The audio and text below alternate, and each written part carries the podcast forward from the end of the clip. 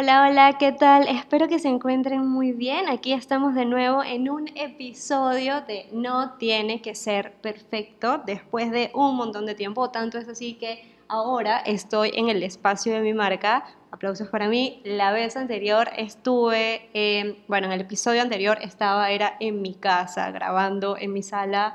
Creo que lo grabé con los AirPods. Esta vez lo estoy grabando con un micrófono conectado a la computadora y estoy segura de que se va a escuchar mucho mejor porque ya intenté grabar esto y se escuchaba magnífico, solo que lo borré y ahora lo estoy volviendo a hacer.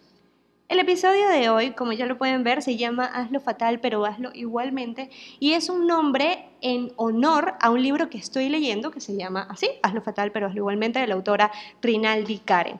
Para serle totalmente sincera, no es un libro que esté leyendo todos los días, tampoco lo he terminado, pero es un libro que leo dependiendo de cómo me sienta. Cuando siento que tengo como un bajón de energía o que dudo o que, no sé, de repente eh, me siento como atrapada o comienzo a ponerme peros yo misma ante alguna idea, voy, agarro mi libro, me siento a leer un rato y tengo como un, un impulso de energía.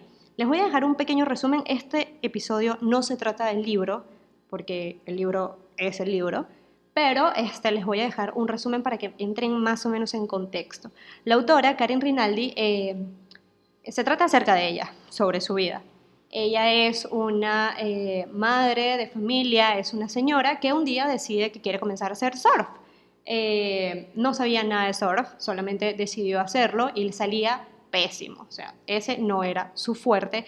Sin embargo, disfrutaba muchísimo hacerlo y solamente por el placer de hacer las cosas, ella lo seguía haciendo. Se ahogaba, se caía, se golpeaba con la tabla, eh, creo que tuvo en algún momento un accidente Luego se curó y siguió haciéndolo porque descubrió que era demasiado feliz haciéndolo. Entonces, bueno, eh, ese es el pequeño resumen. Se los recomiendo, pueden buscarlo para leerlo, pero este, yo en, en este episodio hablaré de mí, de cosas que he vivido y de cosas que voy viviendo. Y bueno, como sé que las cosas que uno va atravesando de repente puede servir a otras personas, las puede ayudar, puede servir de ejemplo, pues yo siempre he querido hacer eso y quiero hacerlo, así que espero que todas estas experiencias que les voy a ir contando o estas pequeñas anécdotas también les sirvan a ustedes. Eh, hazlo fatal, pero hazlo igualmente. Yo no sé si ustedes pueden entender el poder que tiene esta frase, el poder que, que tendría en todos nosotros si desde chiquitos nos enseñaran a hacer las cosas a pesar de que no sean perfectas, a pesar de que además o comilla, abro comilla, perfectas, porque ¿quién, ¿quién dice que algo es perfecto? Porque tenemos que magnificar el hecho de hacer las cosas perfectas y dejar de disfrutarlas simplemente por tener que hacerlas bien. Pero sí, les cuento que hace muchísimos años, yo no sé, obviamente no existía este libro, yo no lo había leído, pero siento que ha sido algo muy, muy mío desde chiquitita. Yo me acuerdo hace este, demasiados años, habrán sido 15 años probablemente, que a mí me gustaba participar en los concursos de belleza.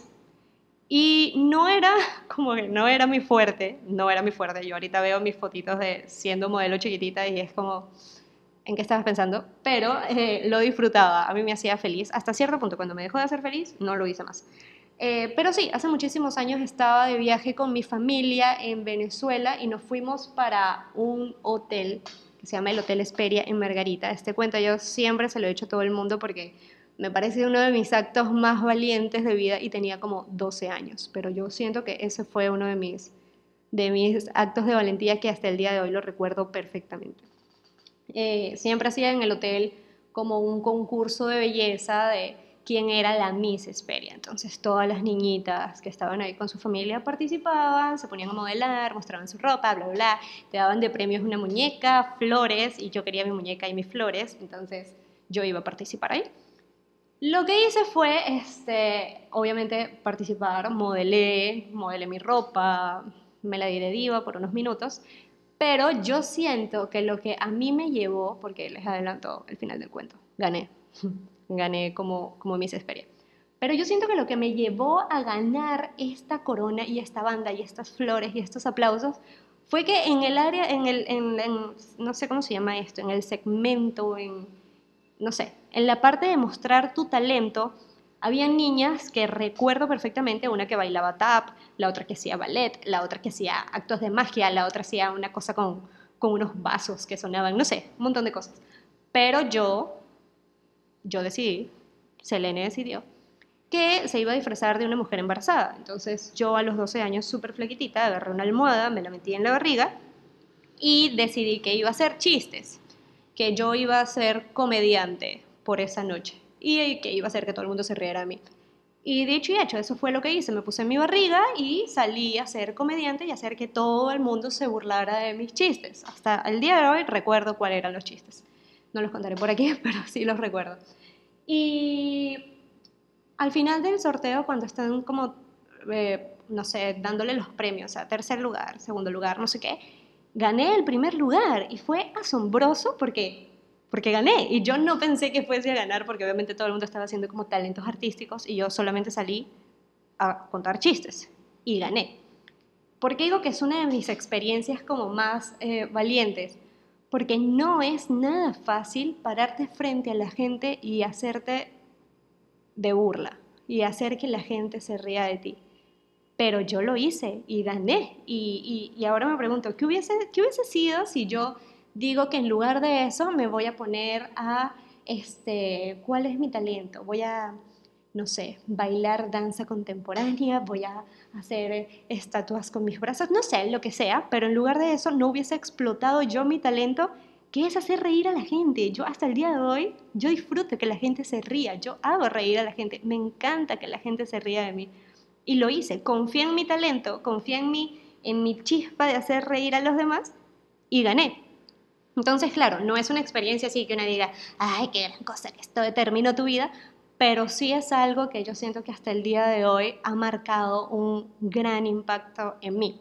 Luego recuerdo algo no tan relevante, pero para mí sí lo es, que era que yo quería entender cómo funcionaban estas máquinas de cortar jamón y queso. No sé si saben cuáles son. Estas de metal donde deslizan el jamón y el queso y las corta como una sierra redonda y así van cortando como por láminas.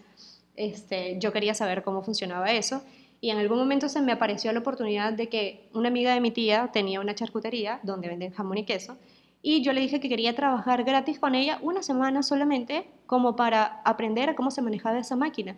Y a todo el mundo le parecía absurdo, pero yo quería saber cómo funcionaba esa máquina. O sea, para mí eso era una duda, ¿cómo funciona esa máquina? Quiero hacerlo. Y lo hice. Y la gente no entendía por qué, y a mí no me importaba que entendiera, pero lo hice.